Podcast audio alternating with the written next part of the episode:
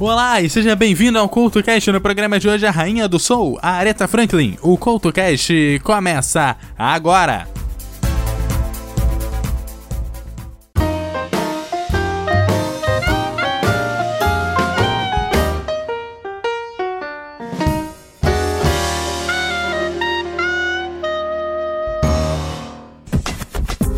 Olá, o CultoCast de hoje está começando. Hoje falando sobre Aretha Franklin, que foi uma cantora e compositora estadunidense de gospel, R&B e soul, que virou ícone da música negra. Foi considerada a maior cantora de todos os tempos pela revista Rolling Stones e pela mesma revista a nona maior artista de música de todos os tempos. Nascida em Memphis e criada em Detroit, no Michigan, a cantora tornou-se a primeira mulher a fazer parte do Rock and Roll Hall of Fame no dia 3 de janeiro de 1987. Recebeu os apelidos de Rainha do Soul ou Dama do Soul e foi reconhecida por suas habilidades na música soul e no R&B, e também foi uma adepta do jazz, do rock, do blues, do pop e até mesmo da ópera. Ela é geralmente reconhecida como uma das melhores vocalistas da história da música por publicações do porte da revista Rolling Stones, já citada por aqui, e também pelo canal de televisão VH1. Foi a segunda cantora a possuir mais prêmios Grammy na história, atrás apenas de Alison Krauss, recebendo 21 prêmios, 18 competitivos e 3 honorários. Apesar do sucesso, Franklin teve apenas dois singles que foram para o primeiro lugar na lista dos mais vendidos dos Estados Unidos, segundo a revista Billboard. Respect ainda na década de 1960 e I Knew You Are Waiting For Me, um dueto com George Michael. No entanto, vários singles dela já apareceram entre os 20 mais vendidos da lista daquela publicação, como Ting, I Say A Little Prayer, Until You Come Back To Me, Shine of Fools, Since You Vingone, Calm Me e muitos outros. Nascida em Memphis, Aretha Franklin acabou se mudando para Buffalo, Nova York, aos dois anos de idade, e às quatro foi com a família para Detroit. E é em Detroit que seu pai constrói sua própria congregação, a New Bethel Baptist Church. Ainda aos 10 anos, Aretha começa a cantar na igreja de seu pai, que a torna bastante conhecida em Detroit, a ponto de ser chamado de a voz de um milhão de dólares e receber constantemente celebridades em sua casa. Nomes do gospel como Natalia Jackson, Dinah Washington, James Cleveland, além de nomes do Soul como Sam Cooke e Jake Wilson, passaram a frequentar a casa de seu pai. E também acabaram se tornando desde cedo grandes influências para a jovem Aretha.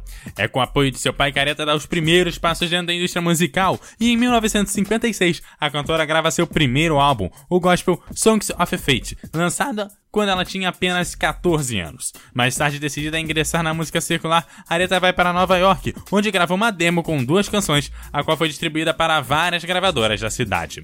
Não demorou muito para a jovem chamar a atenção de boas gravadoras, como a Motown Records, gravadora tão especializada que criou um estilo próprio e que logo depois se dispôs a assinar com ela. Entretanto, a Aretha optou por assinar um contrato com a Columbia Records em 1961, onde passaria a trabalhar com o renovado produtor John Hammond, responsável por grandes nomes do jazz como Billie Holiday e Count Basie. A seguir, Amazing Grace, aqui no CoutoCast.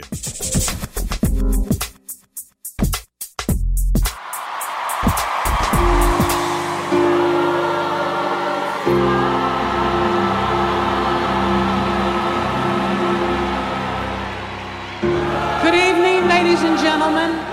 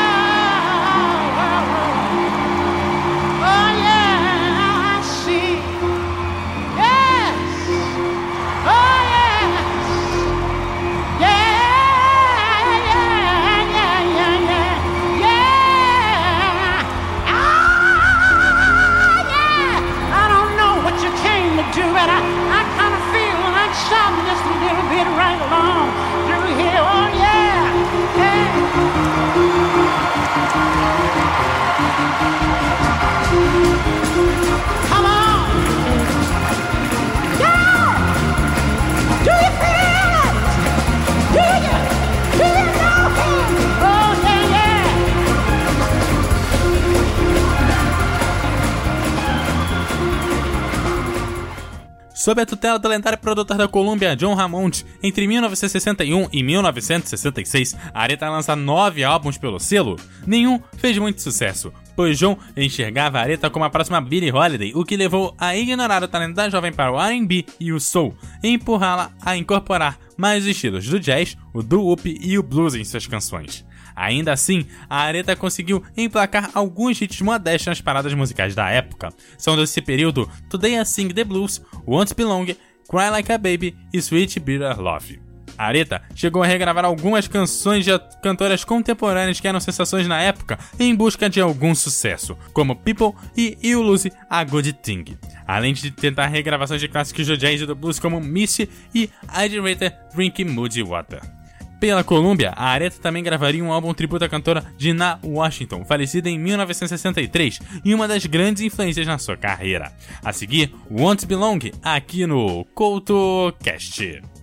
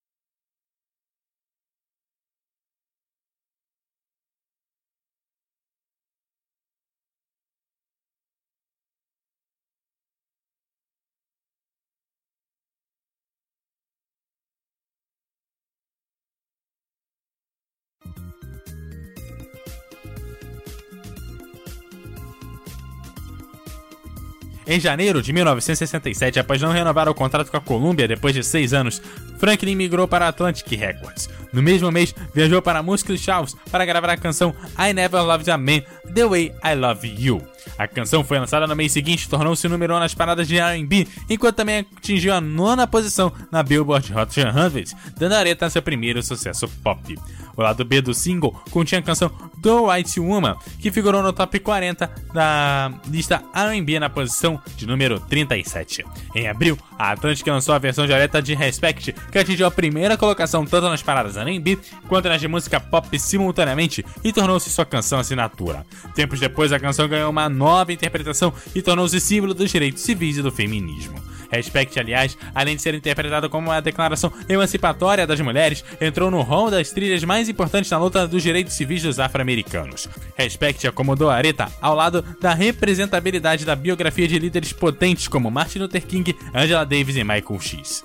Falando na Angela Davis, ela surgiu como uma das principais lideranças negras dos Estados Unidos e sua luta em prol dos direitos civis dos afro-americanos. Chamou a atenção dos chefões do FBI e Angela acabou presa. Acusada de um suposto linguajar inflamado, Davis recebeu a solidariedade de mais de 200 comitês norte-americanos, além de 67 de outros países. Entre as pessoas exigindo a liberdade de Angela Davis estava Aretha Franklin. Em matéria publicada nos jornais da época, a cantora declarou estar disposta a pagar a fiança de Davis sem importar o valor. O CultoCast tem na sua lista futura um programa dedicado a Angela Davis, mas enquanto ele não é lançado, vale muito a pena ver o documentário Libertem Angela Davis. O documentário é de 2014 e até onde eu sei, ele está disponível na Netflix. A seguir, Respect aqui no CultoCast.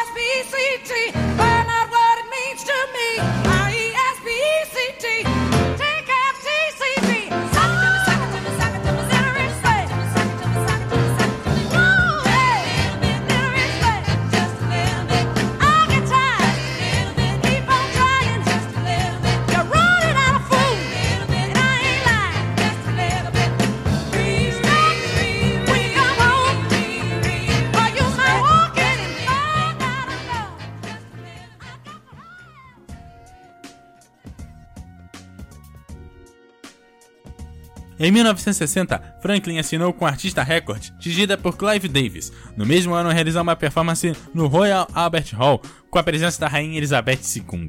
A Aretha também foi artista convidada para o musical de comédia The Blues Brothers. O primeiro álbum de Franklin pelo artista, chamado Aretha, foi lançado ainda em 1980 e emplacou duas canções entre os singles de R&B nos Estados Unidos, What You Together e I Can't Turn You Lose. Em 1981, Love and the Hurt Away incluiu um aclamado dueto com George Benson na faixa título e uma regravação de Hold On I'm Coming de Sam and Dave.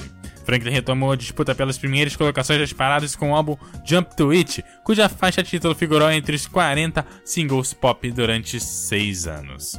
Em 1985, desejando um som mais jovem em sua música, Aretha lançou um estilo diferente em Who's Something Who, que tornou seu primeiro álbum a receber certificação de platina ao ultrapassar a marca de 1 milhão de cópias vendidas. Freeway to Love Sister Are Doing It For Teen Selfies e a faixa título tornaram-se alguns dos maiores sucessos da cantora.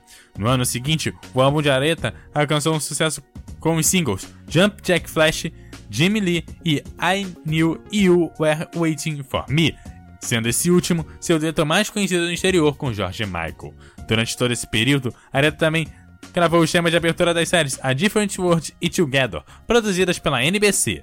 Em 1987, lançou seu terceiro álbum gospel, gravado na igreja Nova Batel, que costumava ser liderada pelo pai da cantora. Apesar do sucesso comercial desse período, o álbum What You See Is What I Sweet falhou nas paradas musicais, mas Franklin retornou ao topo em 1993 com a canção dance A Deep Love e a balada romântica Willing to Forever de 1994. Em 1998, Franklin retornou ao top 40 com o lançamento I Rose Is Still a Rose, produzido também com a cantora Lauren Hill. A faixa viria a se tornar o título do álbum lançado depois. No mesmo ano, Franklin atraiu a atenção internacional por sua performance de Mesum Dorma na cerimônia do Grammy Awards, quando substituiu o cantor italiano Luciano Pavarotti. E em 2004, Franklin anunciou sua saída da Artista Records após 20 anos de contrato. Saindo um pouco dos lançamentos do período, é necessário destacar que em janeiro de 1987, o Rock and Roll Hall of Fame acabou recebendo inúmeras acusações pela adoção de uma postura machista. E em janeiro de 1987, acabou levando Aretha Franklin ao seu Hall of Fame. Ela foi a primeira mulher a integrar um time de figuras históricas do gênero musical e é considerada até os dias de hoje uma das principais conquistas femininas da música. A seguir, William to Forgive, aqui no Couto Cash.